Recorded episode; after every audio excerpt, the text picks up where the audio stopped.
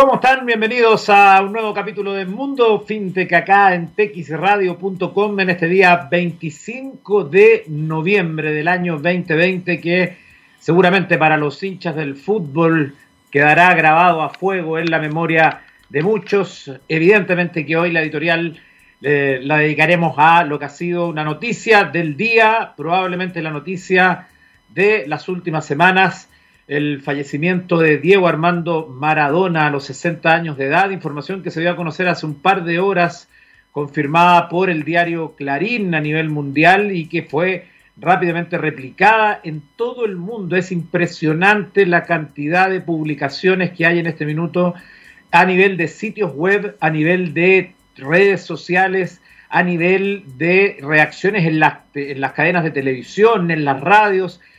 de alguna forma, más allá, y ya lo voy a tocar, más allá del tema de la percepción de, positiva o no de Diego Armando Maradona, lo que ha generado su muerte es lo que justamente uno esperaría que genere. Eh, yo el año pasado, eh, estando en Buenos Aires, conversaba con un colega eh, que fuimos a cenar con un colega argentino muy fanático de, de Boca y de Maradona, y le pregunté, me acuerdo en esa noche en la mesa, le pregunté,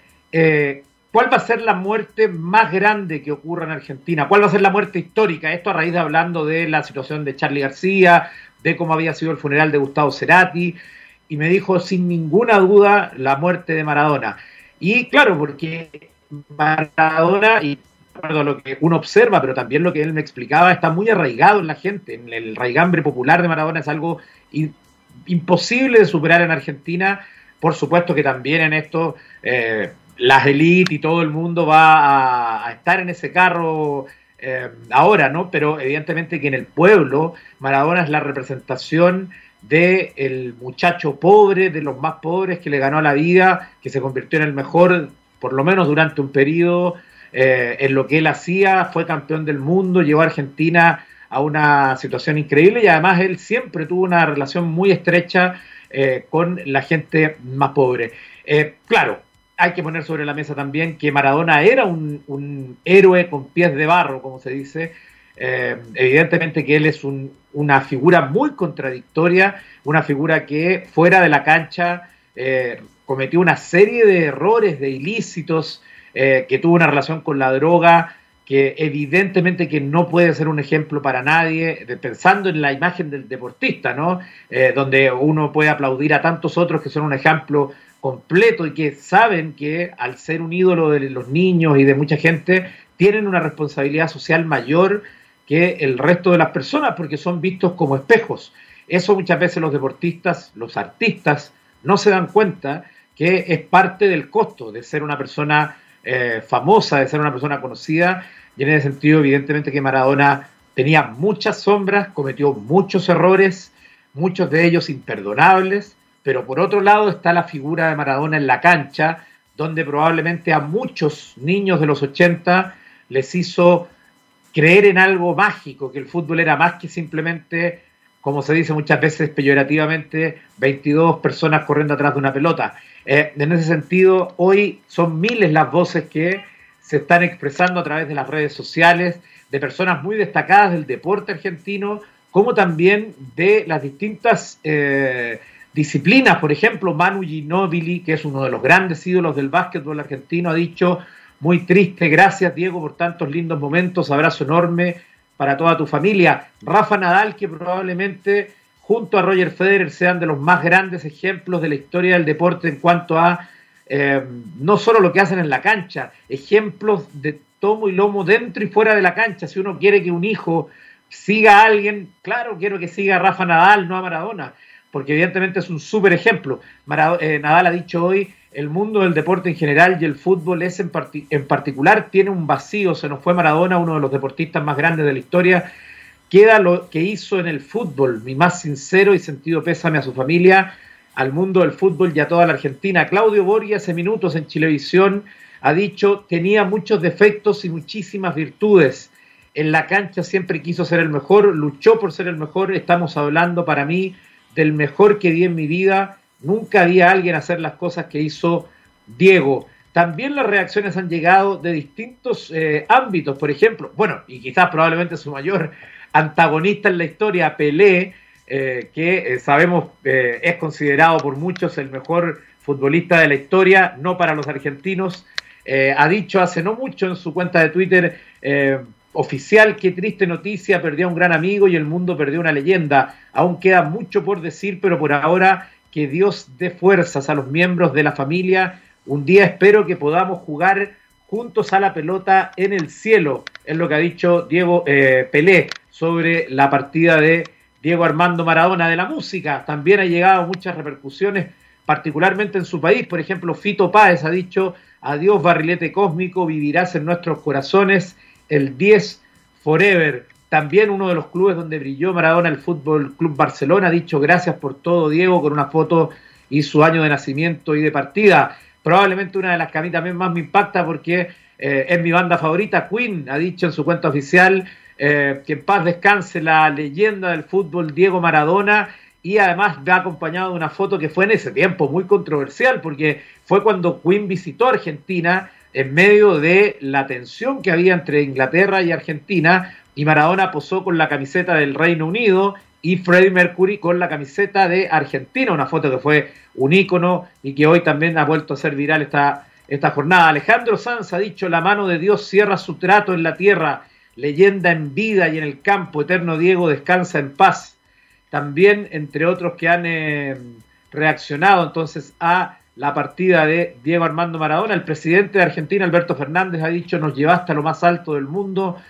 nos hiciste inmensamente felices Fuiste el más grande de todos, gracias por haber existido. Diego, te vamos a extrañar toda la vida acompañado de una foto, dándose un abrazo eh, afectuoso y además decir que en Argentina se han decretado tres días de duelo nacional en lo que se espera, como yo le decía, sea el funeral más grande en la historia de Argentina. René Guita ha dicho, el arquero colombiano, escribo este mensaje con un nudo en la garganta, el dolor de saber esta terrible noticia al que fue mi ídolo y amigo, los locos y diferentes a veces somos incomprendidos, pero guardamos grandes virtudes en el corazón, acompañando esta imagen con la foto en blanco y negro de lo que fue la despedida del fútbol de Diego Maradona, un hecho que también fue noticia mundial en la bombonera hace unos años ya, eh, con un Maradona muy gordo y eh, apenas pudiéndose mover, y ahí yo vieron varias afecciones. Sabemos que Maradona coqueteó con la muerte no una vez. Em, y finalmente quiero destacar dos cosas de Clarín, que además hay que darle el mérito hoy que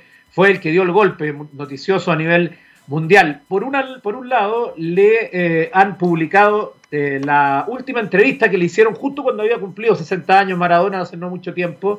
eh, este 2020, y le preguntan en una parte de la entrevista, ¿qué fue lo mejor y lo peor que te pasó en tu vida? ¿Te arrepentís de algo? Y Maradona dijo, fui y soy muy feliz, el fútbol me dio todo lo que tengo, más de lo que hubiese imaginado. Si no hubiese tenido esa adicción, habría podido jugar mucho más. Pero hoy es pasado, estoy bien y lo que más lamento es no tener a mis viejos. Siempre pido ese deseo un día más con la Tota, pero sé que desde el cielo están orgullosa de mí y que fue muy feliz. Claro, Maradona que esperaba de alguna manera tener una vejez eh, digna, pero evidentemente ya el daño que tenía producto de las drogas y el alcohol era demasiado grande. luego de la operación ahora se trató de llevar nuevamente al centro clínico, pero él se rehusó y hoy fue encontrado entonces muerto con este paro multisistémico. Eh, se dice en, Argentina, yo estaba viendo, estoy viendo siete canales argentinos en, simultáneo, eh, se habla ya que en los últimos días Maradona prácticamente no bebía agua, solo bebía alcohol para intentar eh, ayudar de alguna manera a los medicamentos que él tomaba eh, y que claro, ya su calidad de vida era bastante, bastante mala. Y finalmente quiero destacar algo también de Clarín que lo quiero hacer eh, en el post del periodismo. Muchas veces se habla del periodismo informativo, de, de, la distancia que uno tiene que tener con las noticias. Esto es algo que se enseña incluso muchas veces en la escuela de periodismo, pero evidentemente que la, vida tiene una narrativa y la narrativa es la, narrativa también tiene emoción. Eh, les quiero leer un, solo un párrafo de la crónica principal, hoy de crónica, que está publicada en su sitio principal, claro, si mi internet me lo permite, eh, porque aparte de la noticia como eh, informativa, que es aparte hablando de eh, la muerte de Diego Maradona este miércoles conmociona al mundo, la incredulidad, bla, bla, bla, bla, luego, después de esta parte como informativa, viene una, segunda, una segunda parte de, de, esta, de esta crónica y en ella estoy justamente entrando ahora, denme un segundito porque me parece que es súper relevante para que eh, puedan eh, ver esta, esta, esta historia. Eh, a ver si la logro cargar. donde entonces Clarín comienza esta, esta nota con un texto. Déjenme ver si lo encuentro aquí. A ver, a ver, a ver. déjenme un segundito. A ver si lo logro encontrar. Si no, denme un segundo porque lo vi ahora publicado en Twitter también y que me parece que habla también no solo de eh, esto que significa la muerte de Maradona para los argentinos, sino que habla de cómo son los argentinos, de cómo relatan la vida, que es una cuestión que por lo menos a mí me fascina, yo por eso viajo eh, todos, los, todos los años a Argentina porque, y tengo grandes amigos allá porque me parece que eh, son muy entretenidos y son muy notables para contar la historia. Aquí está, lo encontré. Entonces dice, un día ocurrió,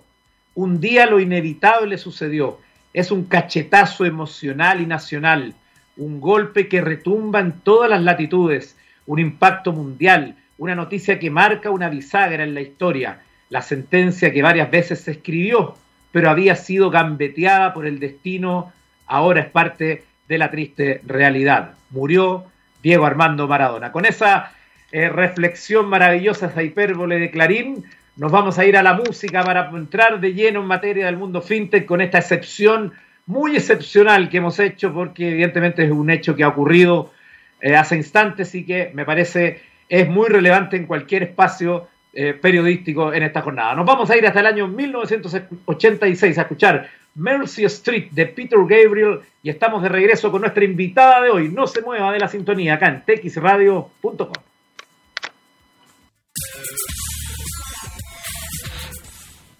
Estamos de vuelta en Mundo FinTech, entramos de lleno en materia para hablar de la tecnología financiera y vamos a tomar contacto con Medellín, donde está Clementina Giraldo, ella es CEO y fundadora de Dots Antec. ¿Cómo estás, Clementina? Un gusto saludarte desde Santiago. Eduardo, hola, un gusto estar con ustedes en el programa. Muy contenta de poder estar hoy con tu audiencia. Perfecto, gracias por acompañarnos. Eh, ¿Cómo te empezaste a relacionar con, eh, con este llamado mundo fintech, con la industria? ¿Te, acuerdas cuáles fueron tus primeros, tus primeros eh, pololeos, como decimos en Chile, con, eh, con, la industria fintech? Claro que sí, mira, hace tuve la oportunidad de vivir en Buenos Aires cerca, casi siete años, hace ah. un poco, sí, hace un poco más de un año regresé a, a vivir en Colombia, pero durante esos siete años eh, tuve la oportunidad, estuve trabajando con CAF, que es un banco de desarrollo de América Latina, y en, como en el 2015 hicimos un primer auspicio a un programa de aceleración fintech que fue liderado por NXTP Labs, que hoy se llama NXTP Venture, y en 2016 hicimos un programa de aceleración con 45 empresas fintech que incluyó unas de Chile, unas de Argentina, de México, de Colombia y digamos que esa primera aproximación me capturó por completo. Perfecto. Y, después, ¿qué, ¿qué pasaron en los años siguientes? Y además te lo pregunto porque a mí siempre cuando tengo invitados me interesa saber cómo a ustedes, que, son, que están dentro de esta industria, han ido viendo el cambio, el proceso, porque claro, hoy ya muchos hablan de, eh, del mundo fintech o cada vez más, pero hay personas que estaban con mucho tiempo anterior, por ejemplo, es tu caso. Eh, ¿Cómo has visto ese camino? Bueno, fíjate que cuando hablo con las personas que participamos en ese proceso, coincidimos en que el tiempo ha pasado muy rápido. Es decir, digamos que la industria fintech como industria existe quizás hace 15 años o más, pero como concepto y como, digamos, como industria reconocida en cuanto a América Latina, se empezó a organizar desde 2015 más o menos. Eh, después de ese programa de aceleración que te comenté, se empezaron a agrupar las, las cámaras, las asociaciones fintech. Entonces fue así como en el 2015 y 2016, entre esos dos años, surgieron muy rápidamente la asociación, primero la de México, que lideró, digamos, un diálogo con el regulador para, para expedir una ley fintech en México. Y esta asociación, que fue como muy dinámica, eh, trabajó muy articulada con un grupo de empresarios eh, de Colombia que conformaron la, cámara, la Asociación Colombia FinTech en 2016.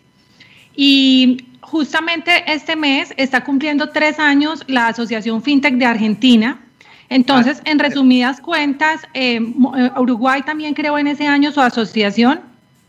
Y para hacerte la historia corta, todos estos emprendedores que se empezaron a agrupar eh, generalmente estas asociaciones las fundaron entre 13 y 15 organizaciones por país, pero en estos cinco años estas organizaciones han multiplicado por nueve o por, o sea, en general superan más de 100 afiliados y eso ha ayudado muchísimo, Eduardo, a que la industria se organice, se reduzcan las fallas de información, tenga una representación ante los reguladores, eh, tengan un diálogo que les permita generar insumos para flexibilizar algunas medidas y para un mayor entendimiento de la industria. Ha sido un proceso muy dinámico. Las mismas asociaciones hicieron una alianza que se llama la Alianza FinTech Iberoamérica, funcionan de forma muy articulada y Centroamérica eh, no se ha quedado atrás. Este año se conformó la Asociación FinTech de Honduras y la del Salvador. Hay asociaciones muy dinámicas en Costa Rica, en Guatemala y toda esa articulación del sector privado es la que yo creo que ha dado mucho dinamismo y mucha claridad para también eh, generar promoción en cuanto a la adopción de los usuarios financieros, que haya una confianza, que, que se entienda que es una industria seria, organizada, yo me acuerdo mucho que en el 2016, eh, con motivo de este programa de aceleración FinTech, vinimos a Colombia y en su momento las personas de la unidad de regulación financiera se acercaron y nos dijeron, ayúdenos a crear la asociación FinTech. Pero tengo que ser muy sincera, ellos estaban tan unidos que no fue necesario apoyar ese proceso de creación porque muy rápidamente estos empresarios colombianos se organizaron y te puedo decir que de, ahí hasta acá ha sido una estrategia de colaboración con, la, con las entidades financieras, de alianza, de un entendimiento que, que, la industria fintech vino para mejorar los servicios financieros y para generar una complementariedad con las, con las instituciones financieras. Y esto ha permitido que además de tener ellos sus empresas asociadas, eh, tengan alianzas con entidades financieras y con otros actores para actuar en conjunto a favor, digamos, de, maximizar el acceso de los servicios financieros y, mejor y mejorar la calidad de los mismos. Eh, eh, en este súper buen barrio que has hecho, así como bien general, con mucha información de lo que ha ocurrido, además de tu experiencia en Argentina, en Colombia, eh, tomando esa experiencia que tú tienes y cómo además ves que va evolucionando esto, tú hablabas incluso del tema de de cuando hablamos en términos de conceptos, ¿no? Porque antes simplemente hablábamos de startups o de conceptos así como de muy, muy, muy genéricos todos. Hoy para hablar de la fintech incluso tenemos conceptos particulares, o sea, se pueden dividir y agrupar en distintos eh, ámbitos. Eh, ¿Cuál crees tú que son eh, los aspectos más claves para que esto, tú ya has mencionado algunos, pero algunos que sean muy, muy claves específicos para que esto funcione, porque en el fondo lo que nosotros estamos viviendo en Chile es que vemos que todavía no hay una regulación, hay un anteproyecto que todavía está en eso, y un anteproyecto ni siquiera es un proyecto de ley, o sea, luego tiene que tener su, trámite legislativo, seguramente se le harán indicaciones, eh, se harán algunas modificaciones, pero nosotros estamos muy atrás respecto a lo que ha ocurrido, por ejemplo, en Colombia o en Argentina o en México. Eh, ¿Cuáles son ahí, tú crees, algunos aspectos que te gustaría considerar que deben tener para que justamente la industria fintech no se vea eh, eclipsada por el sistema financiero tradicional o para que haya una sana competencia, que en el fondo va a venir en, en beneficio de los usuarios. Bueno, fíjate, mencionaste varios temas en tu pregunta. Lo primero, la industria fintech tiene como unos segmentos o unos, o también se les llaman verticales. eh, cada país se ha organizado a su forma y están tratando de hacer como una, en la alianza están tratando de unificar los conceptos, pero en términos generales, lo primero que se desarrolla para que esto funcione en los países es todo el vertical o segmento que tiene que ver con pagos y transferencias.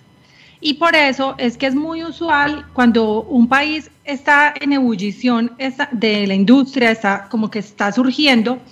suelen surgir eh, pasarelas de pagos, billeteras digitales, porque lo primero que hay que hacer para nivelar la cancha en, en los servicios financieros digitales es que los usuarios puedan tener cómo depositar y transferir su dinero. Entonces, es muy usual que en los países donde no hay una ley fintech, sí haya, por ejemplo, en el caso de Colombia, una figura para las sociedades especializadas en pagos y depósitos electrónicos, que son las billeteras digitales. Esto es necesario para que la industria florezca, me refiero a que hayan billeteras digitales, a que los, las personas adopten, eh, a que haya una apropiación tecnológica para usar esta, estos servicios, porque una vez la gente se acostumbra a tener sus depósitos en una billetera digital y a transferir dinero digital, puede ir profundizando en servicios financieros. Entonces, por eso suele ser normal cuando hacen estos radares organizaciones especializadas, como los ha hecho Finnovista y los ha hecho el BID, eh, ver muchas fintech del ecosistema de pagos y transferencias y gradualmente se van desarrollando otros verticales, que es lo que tú mencionabas, como por ejemplo crowdfunding, crédito digital, eh, empresas de empresas de tecnología que dan soporte a la transformación digital como empresas de tecnología blockchain o especializadas en scoring. Cuando ecosistema madura, se va viendo ya mayor diversidad y mayor eh, variedad de fintech que van ofreciendo, digamos, de manera integral esos servicios. Entonces, lo primero muy necesario es que ese ecosistema de pagos logre ser interoperable. ¿Qué se ve en algunos países de América Latina, Eduardo? En algunos países todavía hay billeteras, pero hay muchos ecosistemas aislados. Entonces, varios países como Argentina, Colombia, han hecho avances sustanciales para que haya interoperabilidad, para que el dinero fluya de una billetera de una fintech a otra, no tengan que estar casados como en el ecosistema de una entidad financiera o de una fintech con usuarios de la misma. Entonces, esa interoperabilidad. Por otro lado, la disponibilidad de capital. En América Latina, la industria fintech se ha desarrollado de la mano de la industria del venture capital cada vez más es más evidente la presencia de fondos de venture capital. Eh, Para la gente que está escuchando que, no, que no sabe, ¿qué significa eh, justamente hablar de capitales de venture? Perfecto, mira, eh, hay diferentes formas de financiar empresas, pero cuando estamos hablando de empresas en etapa temprana y empresas en crecimiento, el capital emprendedor es como la traducción más apropiada para venture capital. Eh, opera mediante unos vehículos que se llaman, que son unos fondos que invierten a cambio de participación accionaria en las compañías y asumen como el riesgo compartido de llevar estas compañías a otro nivel. ¿Qué sucede en América Latina? Que esta industria de venture capital ha tenido una evolución simultánea con la de fintech la industria de venture capital empezó antes, digamos, a darse a conocer como industria y los primeros, eh, las primeras generaciones de fondos en el continente se desarrollaron como del 2001 hacia acá, pero ya los fund managers o los que administran estos fondos ya están como con mucha más experiencia y ya están algunos en su tercera generación de fondos, ya han administrado, digamos, tres veces o dos, dos veces los fondos, entonces ya son más especializados también en agregarle valor a las empresas. Entonces, esto es muy conveniente para la industria fintech porque cuando emergieron todos estas, eh, estos crowdfundings y estas empresas de crédito digital y estas billeteras, encontraron más preparado a la región con una mayor oferta de financiamiento de capital de riesgo eh, para ellas. Y para ponerte un ejemplo, eh, México tuvo un como un florecimiento de la industria de fondos. Y eso es lo que cuando tú miras México y dices, bueno, allá hay más de 500 startups de fintech, eh, en algún momento habrá una depuración o una consolidación, se fusionarán algunas, eh, las respuestas del regulador, que hay una ley fintech que está revisando algunas licencias, pues también le, otorgará licencias, algunas sí, algunas no. Pero cuando tú miras las empresas grandes de México o las empresas fintech grandes de, de Argentina o de Colombia, detrás hay venture capital, fondos que han permitido ese crecimiento y que en muchos casos han coinvertido, han entrado varios fondos a una misma fintech y han acompañado a esos emprendedores con capital inteligente, así se les llama porque además da estrategia, da acompañamiento, tienen inversiones, son especializados algunos en fintech y eso hace que hoy haya empresas como Clip en México que tienen detrás varios fondos como para poner algunos nombres, eh, Angel Venture, eh, Alta Venture, varios fondos entraron a una misma fintech y eso hace que más personas, más contactos, más relaciones, además del capital, estén como apuntando a ese crecimiento y a esa expansión. Perfecto, súper claro y súper eh, importante, además aspectos que hay que tener en cuenta acá nosotros que estamos viviendo justamente un momento en que vamos a seguramente a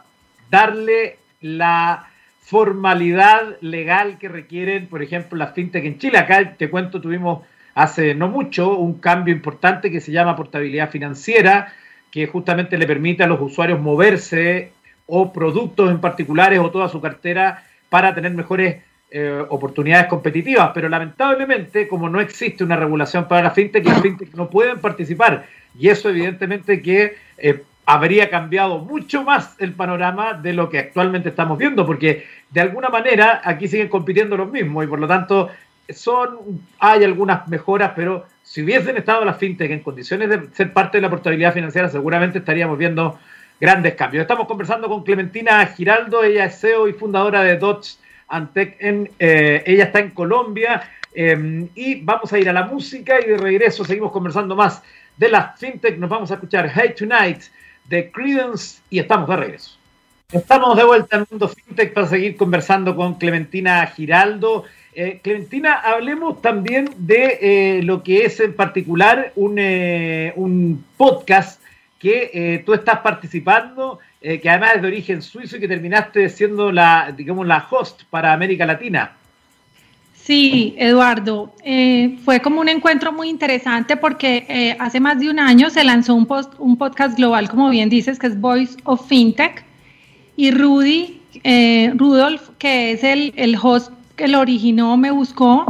porque quería como maximizar eh, la audiencia, conectar eh, el ecosistema europeo con el, el, ecosistema de América Latina. También buscó un host para Asia y uno para Estados Unidos. Hoy tenemos como un equipo global y yo estoy siendo la host efectivamente para América Latina. Siempre he creído que la mejor forma de escalar el ecosistema de América Latina es viéndonos como un solo ecosistema y conectándolo globalmente y logrando que estas empresas que surgen en un país testeen eh, gradualmente sus modelos más allá de sus fronteras para que tengamos más fintech multilatinas. Y el propósito del podcast es dar a conocer a los actores del ecosistema. Tuvimos un primer episodio con los, con, sobre Argentina y sobre Colombia. Viene un episodio sobre la industria en México y muy pronto vamos a tener seguramente los casos de Chile, eh, hay casos muy interesantes, los casos de Uruguay y de las diferentes geografías, porque la idea es ir cubriendo toda la región.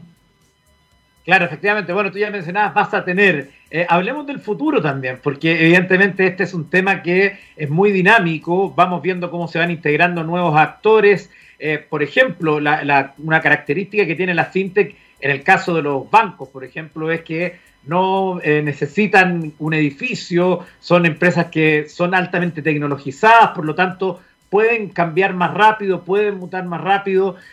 También hemos estado hablando de estos capitales iniciales que necesitan las startups, también de las empresas que ayudan a que haya un arranque eh, importante, hay mucha educación ahí también. ¿Qué es lo que va a venir, tú crees, en los próximos meses, tanto para ti como para el mundo fintech? ¿Cuáles van a ser esas tendencias que quizás se van a ir marcando en los próximos meses y años? Claro, fíjate, eh, justamente estamos por lanzar la próxima semana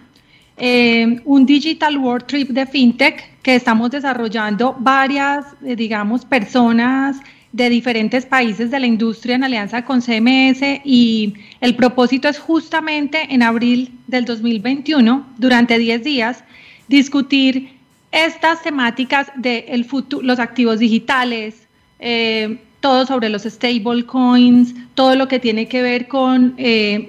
los criptoactivos, todo lo que tiene que ver con el futuro del dinero, cómo vamos a transitar gradualmente hacia una sociedad con menor uso de efectivo. Eh, también vamos a estar discutiendo eh, sobre el trabajo, el talento eh, que demandan las, las fintech, cómo hacer una mejor transformación de algunas entidades que hoy operan y que no es que van a desaparecer, sino que en alianza con fintech pueden lograr esa transformación digital. Hemos encontrado fintech muy interesantes en México y en otras partes que están haciendo un cambio sustancial en microfinancieras que eran tradicionales. Entonces, creo que lo que viene, lo que viene es más alianzas, lo que viene es eh, mucho más experimentación, por lo menos acá en Colombia hay un sandbox regulatorio de la Superfinanciera de Colombia que va a ser un piloto en alianza entre bancos y plataformas de criptoactivos. Lo que viene es em, todo lo que tiene que ver con eh, la colaboración, sin duda, y vamos a lanzar también desde México em, con dos socios mexicanos, una empresa que se llama Triquants, que es para formar el talento, eh, pura educación virtual para la industria fintech, justamente. Y ahí, en este, este tema en particular que tocas, que a mí además me, me, gusta mucho, porque yo aparte de ser periodista soy docente, eh, ¿cuál crees tú que son las claves para poder educar en los temas tecnológicos? Aquí incluso te amplío esto Em, no solo respecto al mundo fintech, porque yo como vengo por mi formación periodística, explico, cuento historias, eh, los periodistas tenemos como esa facilidad o esa eh, suerte de tratar de que la gente o la audiencia entienda las historias que van ocurriendo en cualquier ámbito de la vida. Eh, y a mí siempre me, me, da la impresión, y ahí es donde yo he trabajado mucho acá en TX Radio y también en CNN y en otros plataformas donde estoy, en tratar de educar lo mayor posible en conceptos que muchas veces están asociados a eh, anglicismos y que de alguna forma generan cierta distancia entre personas que no los conocen. Nosotros que estamos en la industria, claro, para nosotros es muy simple, pero ¿cómo podemos ayudar en esa educación o cuáles son las claves para que, por ejemplo, pequeños emprendedores que ni siquiera saben que son una fintech o que pueden ser una fintech, eh, eh, puedan eh, incorporarse de alguna manera y conocer las herramientas y opciones que tienen. Exacto, justamente por eso, digamos que yo he sido una obsesiva por, por evangelizar, por hablar con términos muy simples y por hacer mucho énfasis en las fintech, en que un aspecto hay que, hay que hay que trabajar mucho y que algunas ya lo están logrando muy bien es mejorar la experiencia del usuario hacerle, hacerle al usuario, porque que las experiencias de las fintech sean, un, uno encuentra hoy algunas soluciones que ya tienen un manejo muy intuitivo. Y porque antes hablábamos de la importancia de la, de la educación financiera, que sigue siendo muy importante, pero ahora también hay que hacer todas estas estrategias desde el sector privado, desde los gobiernos, desde las mismas asociaciones, desde las fintech, para maximizar como la facilidad de adopción tecnológica y esto con, cursos, eh, algunos cursos virtuales que vamos a montar, este tipo de programas como el Digital World Trip de FinTech, lo que buscan es acercar a la industria, eh, poner en un lenguaje simple del ciudadano de pie qué es la industria FinTech, porque hay gente que puede decir, no entiendo el concepto, pero desde que te despiertas, de pronto hasta que te duermes, ya estás transfiriendo dinero en tu celular. Ah. Eh, los servicios financieros están en tu celular, entonces a veces no entiendes la palabra técnica, pero ya estás inmerso por completo como ciudadano en la industria fintech. Claro, yo mira, yo eh, para hacer un parangón de eso que tú mencionas, simplemente antes de despedirnos, eh, es que yo, por ejemplo, a los alumnos cuando les explico el concepto del cloud,